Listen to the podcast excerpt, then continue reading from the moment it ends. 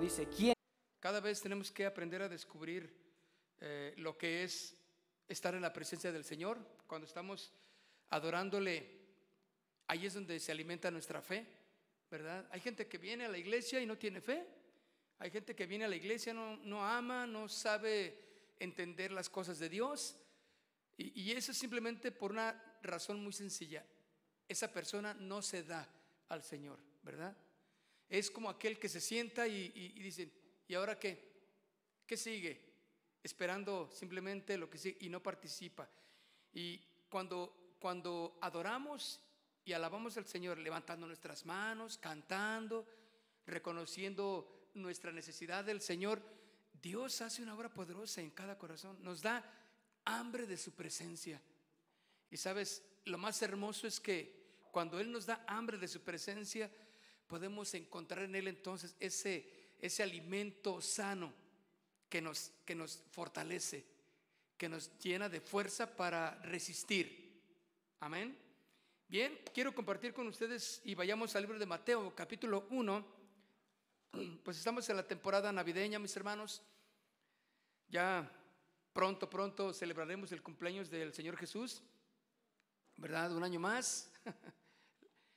y nosotros nos hemos preparado, pues bueno, nosotros, oiga, este, ya se ha preparado usted con sus, eh, lo que va a hacer, ya sabe dónde se va a reunir, ah, todo lo que tiene que ver con los regalos, a quién le va a regalar, un intercambio, pues ya, todo esto es parte de, pero lo más esencial, mis hermanos, es que entendamos por qué estamos haciendo todo esto, qué se celebra, qué dice la Biblia en relación a esta celebración, ¿verdad?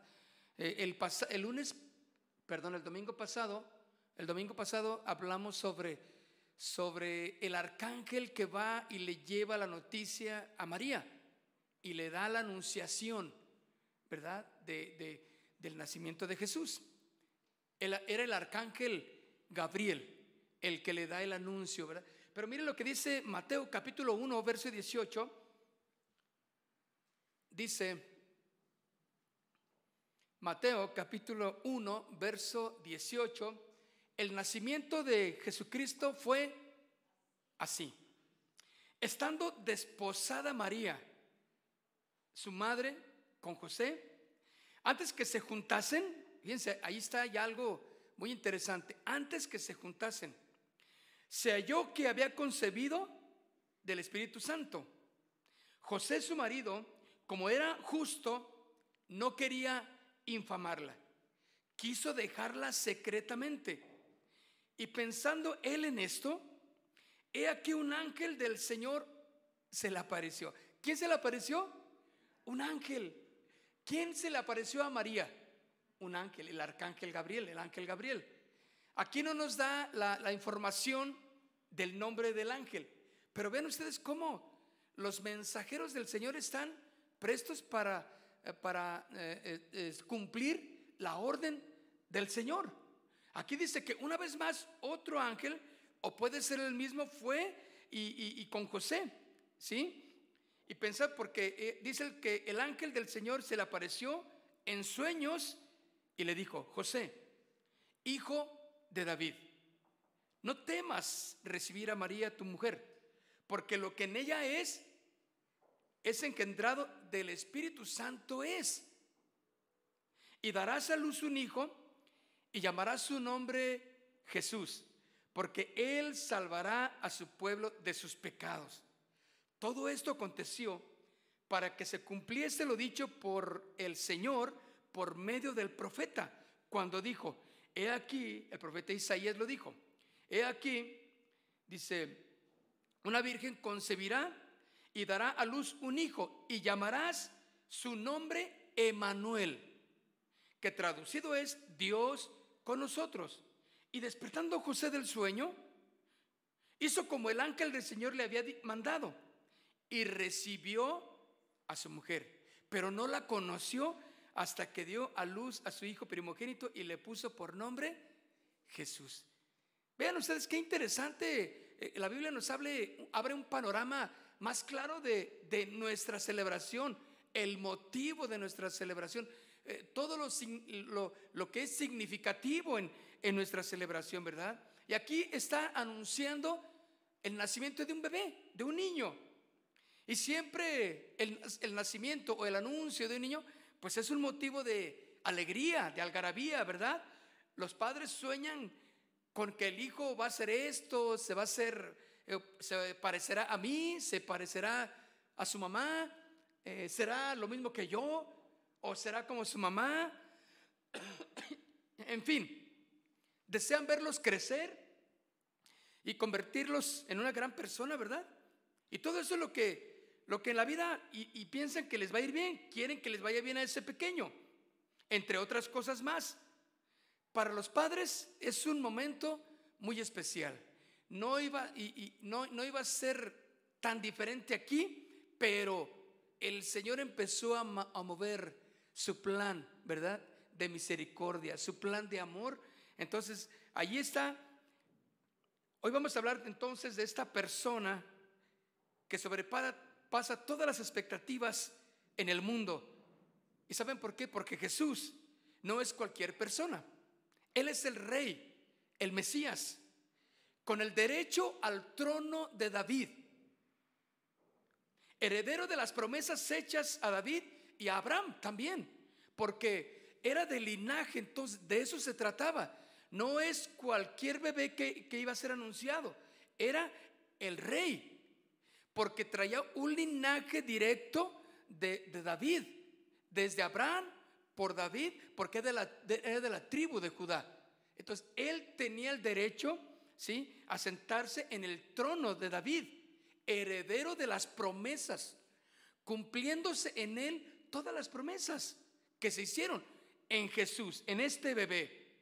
Entonces, para que tengamos una clara concepción de lo distinto que es, era este bebé anunciado, a todos los demás se nos enseña que por medio de ese nacimiento fue sobrenatural. Se nos revela entonces lo sobrenatural de Jesús. Fue una anunciación sobrenatural, por lo tanto debe de revelarse a nosotros, ¿sí? Esa persona sobrenatural en nuestro corazón, en nuestra mente, en todo lo que somos.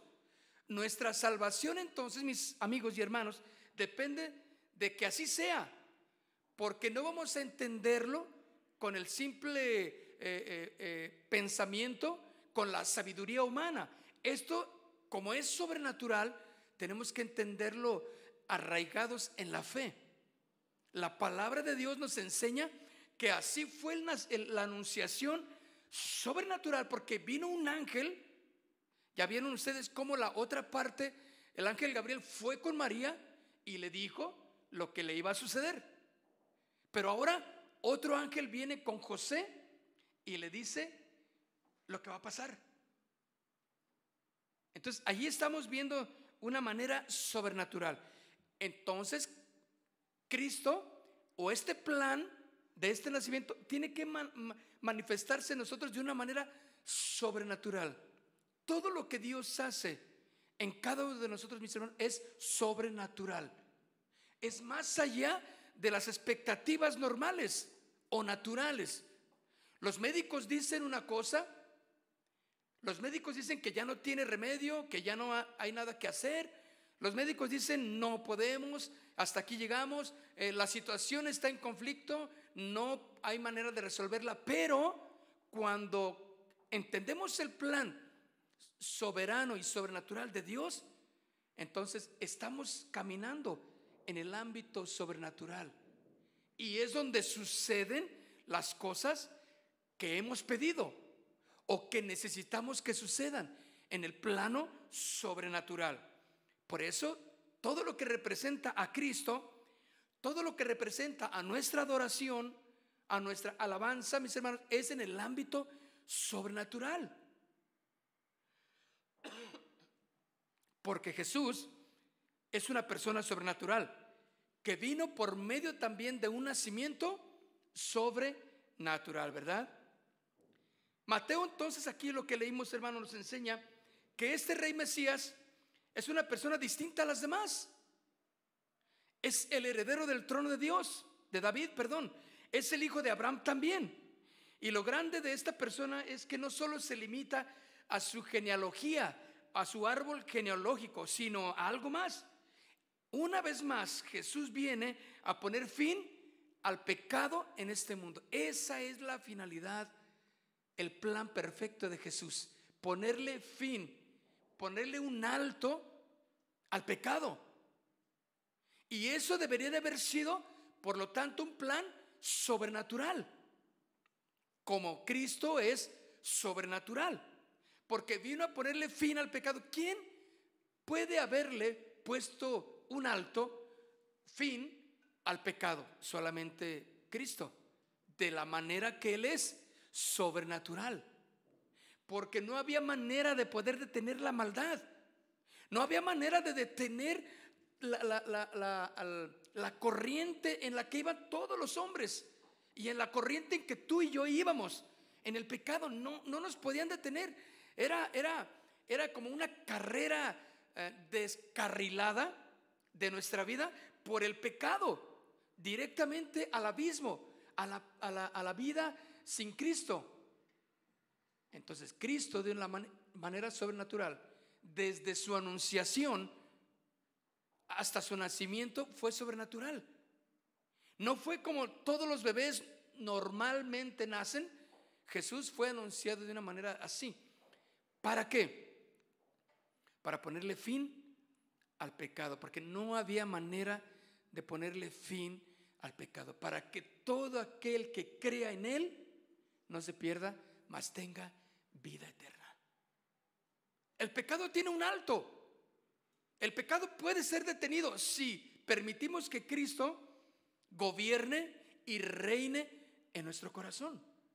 Y no solamente celebrar un nacimiento, una Navidad más, sino verdaderamente celebrar que Jesús le puso un alto al pecado en mi vida.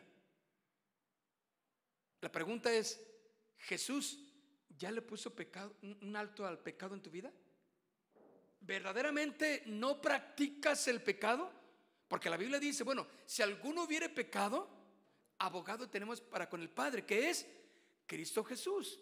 Él es nuestro abogado. ¿Sí?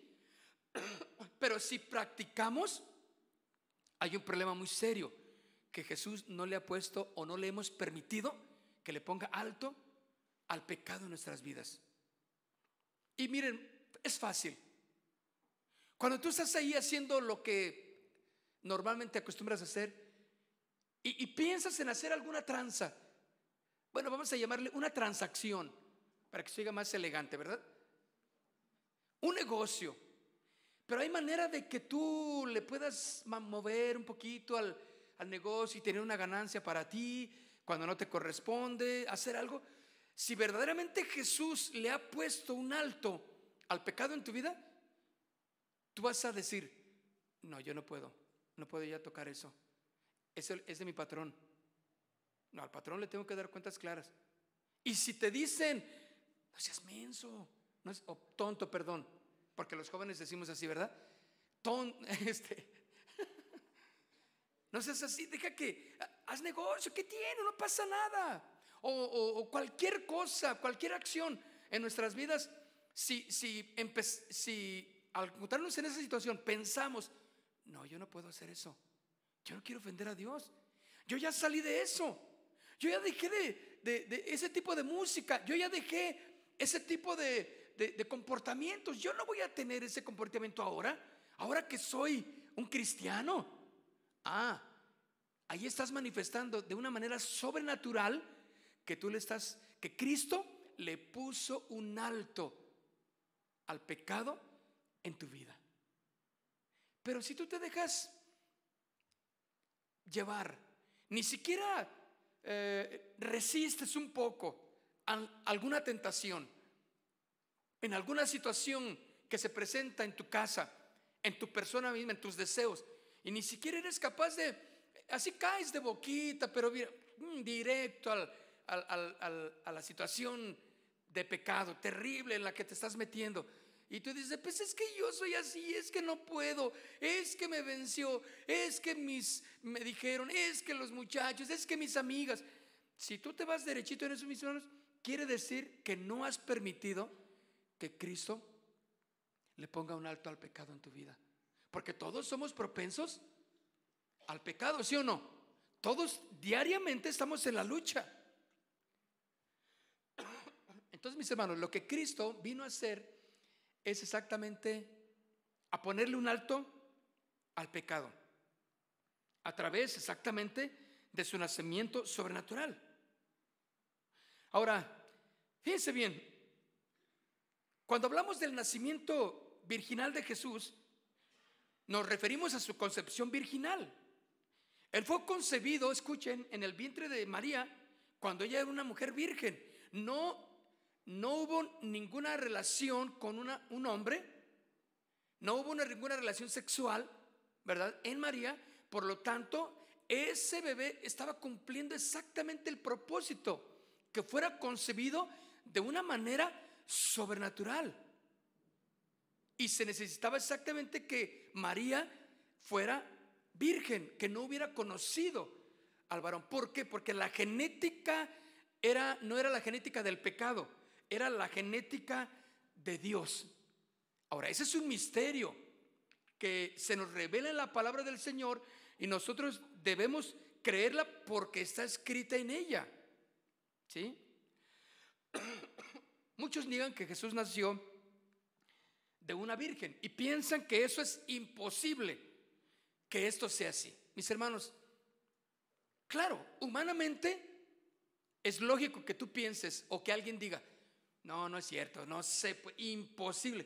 Pues es imposible, dime que alguien lo haya hecho así. A través de los años y de los cientos de miles de millones de años, no ha sido así.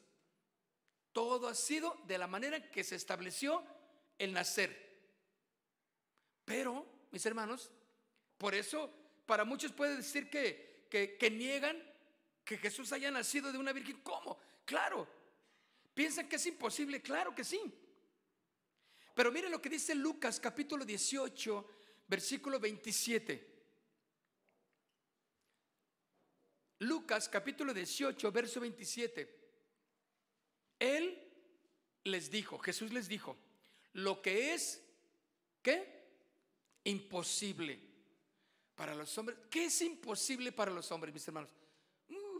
pues muchas cosas. Estamos bien limitados. Imposible salir de alguna situación, tener algo. Imposible que yo que me suceda esto. No, no, imposible. O sea, algo que es, que, está fuera de tu alcance, algo que tú no puedes solucionar, algo que tú no puedes arreglar, algo que tú no puedes sobrellevar. Imposible. Pero dice, lo que es imposible para los hombres es posible para Dios. Así de fácil.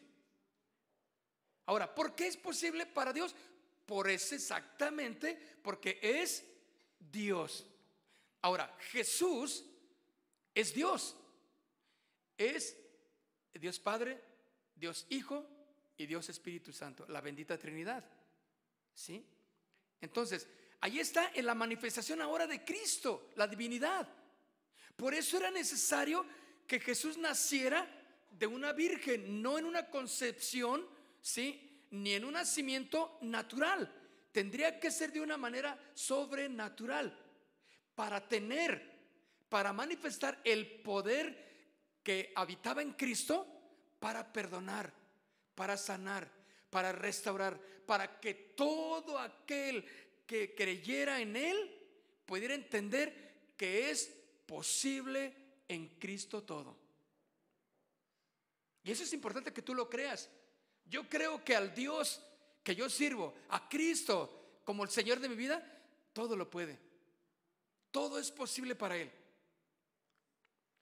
Pero mis hermanos, si Dios es Dios, quiere decir que no hay nada difícil para Él, porque Él es Dios.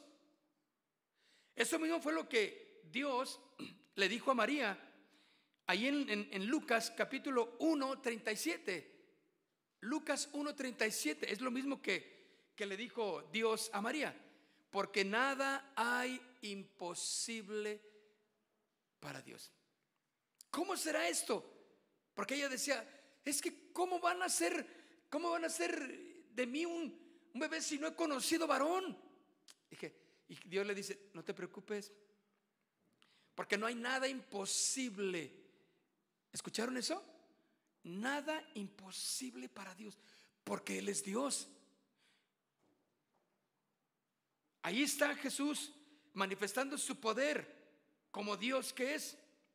Aquel que creó los cielos y la tierra, con la voz de su poder, puede hacer que esta virgen conciba sin haber conocido un varón. Claro que sí, mis hermanos. ¿Crees que ese Dios poderoso que hizo los cielos y la tierra, como dice que con su voz creó todo y que Él es el creador de todo, Él es la máxima autoridad, puede obrar a tu favor con su poder? Claro, habrá algo imposible de Dios para ti? Nada. Porque Él es Dios. Aquí lo está mostrando entonces. A menos que nuestro concepto de Dios sea de un Dios limitado en poder. A lo mejor tú puedes decir, no, no, esto, esto. ¿Y cuántas veces lo hemos pensado o dicho? No, Dios, no, esto no lo puede hacer. mira, pues sí, sí creo en Dios, pero ah, la verdad, no, está tremendo, yo creo eso. No, no lo puede, no puede. Por tu propio bien, cree que Jesús todo lo puede y que nada es imposible para Él, porque Jesús es Dios. Nada es imposible para Él. Si no, no es Dios entonces. Si no, sería uno de los dioses con D minúscula que todo el mundo tiene y fabrica. ¿Verdad? Pero no. No hay nada irracional en creer en la concepción virginal, mis hermanos de Jesús. Nuestra fe descansa en lo que Dios ha revelado en la palabra. Ahí está. Y todo el pasaje nos enseña que Jesús nació de una virgen. ¿Cuál es la base bíblica de eso entonces? Mateo capítulo 1, verso 16. Mateo hace claro esto, que José no es el padre biológico de Jesús.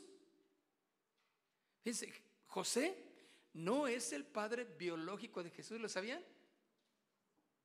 Claro que no. Porque dice aquí 1.16, y Jacob engendró a quién? A José, marido de María, del cual nació Jesús, llamado el Cristo. Ahí está y siempre las genealogías dicen, y hijo de, tal nació de tal, hijo de tal, hijo de tal, nació de tal, y, da el papá, y, el papá esto, el, papá, y nació de tal, de la tribu de esto, y así. Pero dice aquí, Jacob engendró a José, marido de María, del cual, ahí no dice, él, porque en la genealogía normal debería decir, y, y engendró a Jesús, y José engendró a Jesús. Pero no dice así. Dice, Jacob engendró a José. Y ahí hace un alto. Se acabó la genealogía ahí. ¿Sí? Marido de María, de la cual nació Jesús, llamado el Cristo. Entonces, ahí el, el espacio que hay es un espacio divino, un espacio santo. Y después sigue la genealogía, pero ahí se detiene y dice, y, dice, y Jacob engendró a José, marido de María, de la cual, ¿por qué no dice José engendró? Porque no es así, porque José no hizo nada. Porque José tenía que respetar a María. ¿Me entienden? O sea, no, tenía que eh, eh, meter todavía su, su, plan de, esposo ahí eh, con María. Porque el ángel le dijo, lo que van a hacer de María es del Espíritu Santo. José, no la aborrezcas, no la rechaces, porque ella está en el plan de Dios. Acéptala. Porque José quería repudiarla, ¿verdad? José podía hacer muchas cosas en María como se acostumbraban con una mujer que había adulterado, en, este, el caso de una mujer que adultera, ¿no?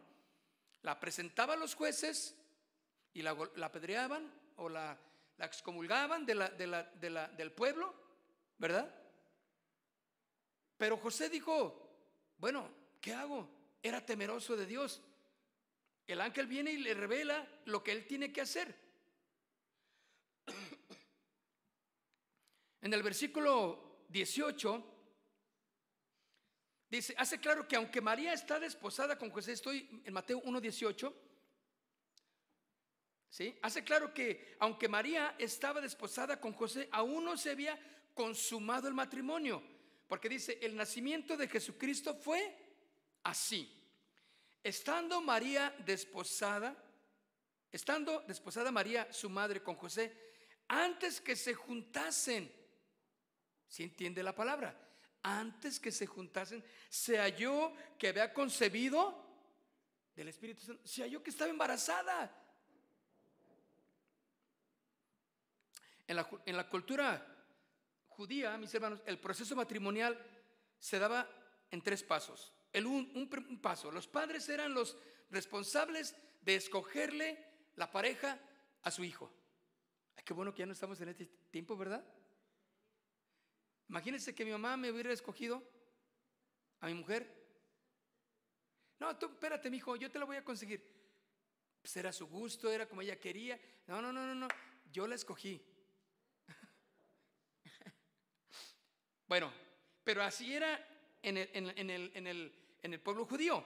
Los padres escogían la pareja para su hijo. Segundo, se hacía una fiesta de compromiso o desposorio en la cuales se intercambiaban regalos como garantía perpetua de compromiso. Desde ese momento eran llamados esposos, esposo y esposa, como lo vemos ahí en el versículo 19 que dice, José, su marido. Ya, ya estaban comprometidos, ya se llamaban así. Y en el versículo 20 dice, María, tú que, tu mujer, en el versículo 20 dice, ¿no? María, tu mujer. El número tres, este compromiso no podía ser disuelto sino por medio de una carta de divorcio si alguno de ellos hubiera sido infiel durante un año y al cabo del año también si no había infidelidad se celebraba la boda. Bueno, en el capítulo, en ahí mismo el capítulo 1, pero en el versículo 20 al Espíritu Santo, mis hermanos, se le atribuye la concepción y no a, ningún hombre, porque dice, no temas, le dicen a José, no temas recibir a María, tu mujer, porque lo que en ella es engendrado del Espíritu Santo es. Todo esto, mis hermanos, lo, lo menciono y lo hablamos hablando de que Jesús nació de una manera sobrenatural, divina. Jesús es Dios. Aquí está el momento de, de todo lo que abarcó la concepción en María, porque lo que en ella hay engendrado es engendrado del Espíritu Santo. El deseo entonces, mis hermanos, que tenía José, tal vez de divorciarse de María, se basa en que él entendía que ella, ella le había sido infiel. Y a lo mejor había pensado, por eso el ángel llegó y le dijo, tranquilo José, no hagas eso, acepta, recibe a María. No, pero me falló, es que, no, no, no, no, lo que ella trae en su vientre es del Espíritu Santo, es algo que no te imaginas, José. Tú tranquilo, vas a vivir tu vida tranquila con María más adelante. Nomás permíteme este recipiente primario ¿sí? Permíteme a María como el recipiente de, las primicias, de la bendición. Y ahí vino Jesús. Y después ellos vivieron su vida normal como todo matrimonio. Porque eso de que María fue santa por siempre, no, no es cierto. Quiere decir entonces que, que es más santo el que se dedica a la contemplación, a, aquel que, que, decide no casarse y que decide guardar su, su, sexualidad solamente para el Señor, quiere decir que ese es más santo que, que un matrimonio? Claro que no. La Biblia nos enseña que en un matrimonio también hay santidad. inclusive en la intimidad, la Biblia nos enseña, hay santidad en un matrimonio. Entonces, María pudo seguir con su vida de casada. ¿Sí o no? Qué tremendo, ¿no? Todo esto, mis hermanos, nos enseña que la enseñanza bíblica de la concepción virginal es correcta. Pero esta doctrina fundamental debe de tener también esa base teológica. Es necesario creer, escuchen, en la concepción virginal si verdaderamente somos cristianos. Claro que sí. Es necesario creerla porque ha sido revelada. Todo lo que Dios revela en las escrituras debe de ser creído. Todo lo que lees en las escrituras y es revelado a tu corazón debe de ser creído porque es la palabra revelada a tu corazón. No creer algo que Dios ha revelado es ser desobediente a la palabra entonces y a su autoridad. Si no creemos esto que ha sido revelado, mis hermanos, entonces vamos a tener un problema de crecimiento, de madurez, y va a haber una duda gigante en nuestro corazón. Pero la característica distintiva de todo creyente es que Jesucristo es su Señor, que Él escucha su voz, ¿sí? Le revela su palabra y la obedece. Juan 10, 27. ¿Qué dice? Juan 10, 27. Mis ovejas oyen mi voz. ¿Quién oye la voz? Las ovejas del Señor. No los cabritos, los cabritos no oyen la voz. Andan cabriteando por todos lados. Exactamente. Ahí anda uno por ahí. Pero miren, las ovejas oyen mi voz. Y yo las conozco y me siguen. Hermanos, al leer la palabra del Señor, en la anunciación, en el nacimiento de Jesús, todo representa una palabra revelada en nuestro corazón, que aunque muchas cosas quedan todavía eh, mm, siendo discernidas en nuestro corazón, allí está la palabra revelada. La leemos y si la Biblia dice, así es, mis hermanos, así es. Entonces, así es de vital creer en la concepción virginal de Jesús, porque Dios así lo ha revelado. Ese es el fundamento de la vida cristiana, que Jesús vino al mundo, mis hermanos, tomando forma, ¿sí? humana, para nacer de un nacimiento sobrenatural de la Virgen, para darnos vida, para darnos paz, para que todo aquel que crea en Él no se pierda, mas tenga vida eterna. Voy a pedirles que se pongan de pie, por favor.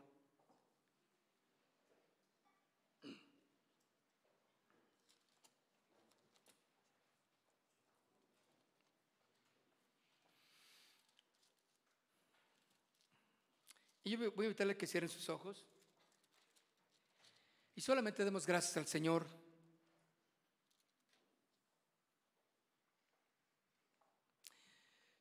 Y dígale, Señor, te doy gracias porque ahora entiendo más amplio el significado de la Navidad.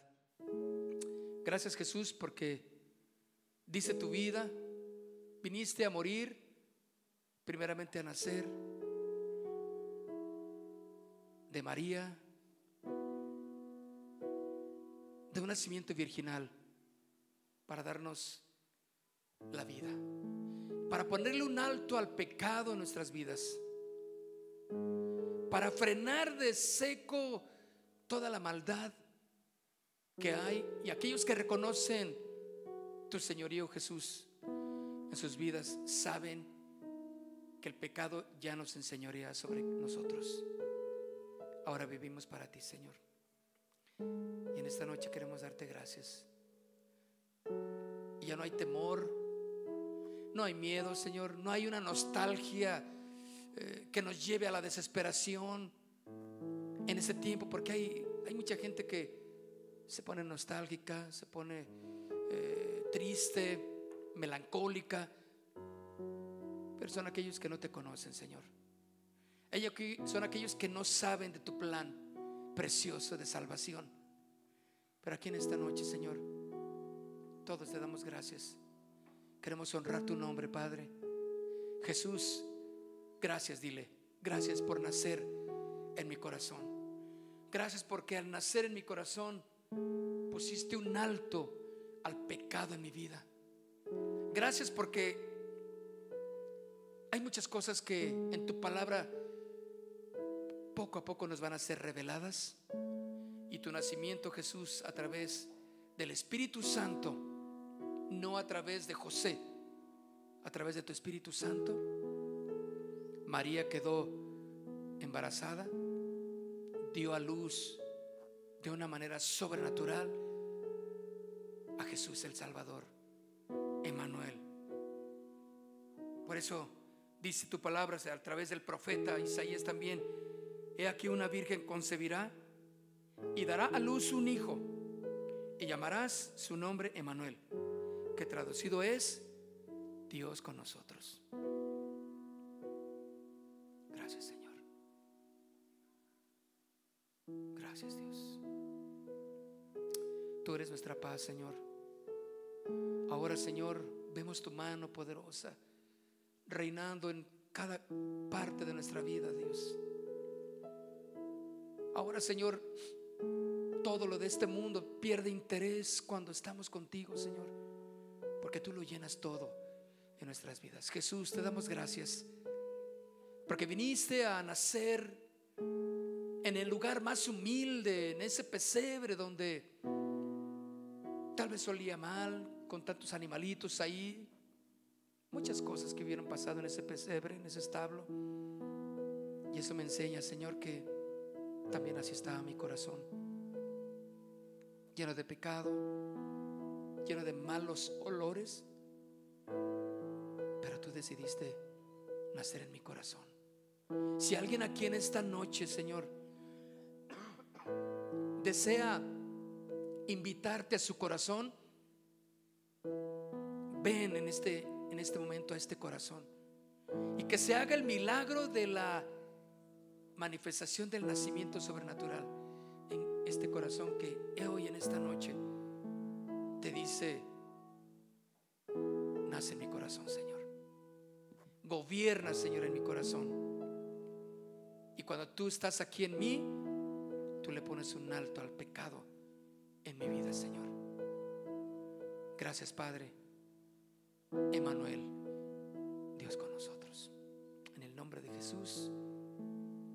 Aleluya. Gracias. Amén, mis hermanos. Pues Dios les bendiga. En esta noche vayan a casa tranquilos, descansen, disfruten eh, del regreso a casa y nos vemos entonces. Eh, despídanse unos a otros como amigos, como hermanos y nos vemos el sábado en la reunión de mujeres. Aquí los vamos a esperar a las 9 de la mañana. Vamos a empezar puntuales para que corra la voz. No va a ser 9.10, 9.20, no. A las 9 puntuales. ¿De acuerdo? Entonces, descansen. Dios les bendiga a todos y gracias que estuvieron aquí. Hasta luego.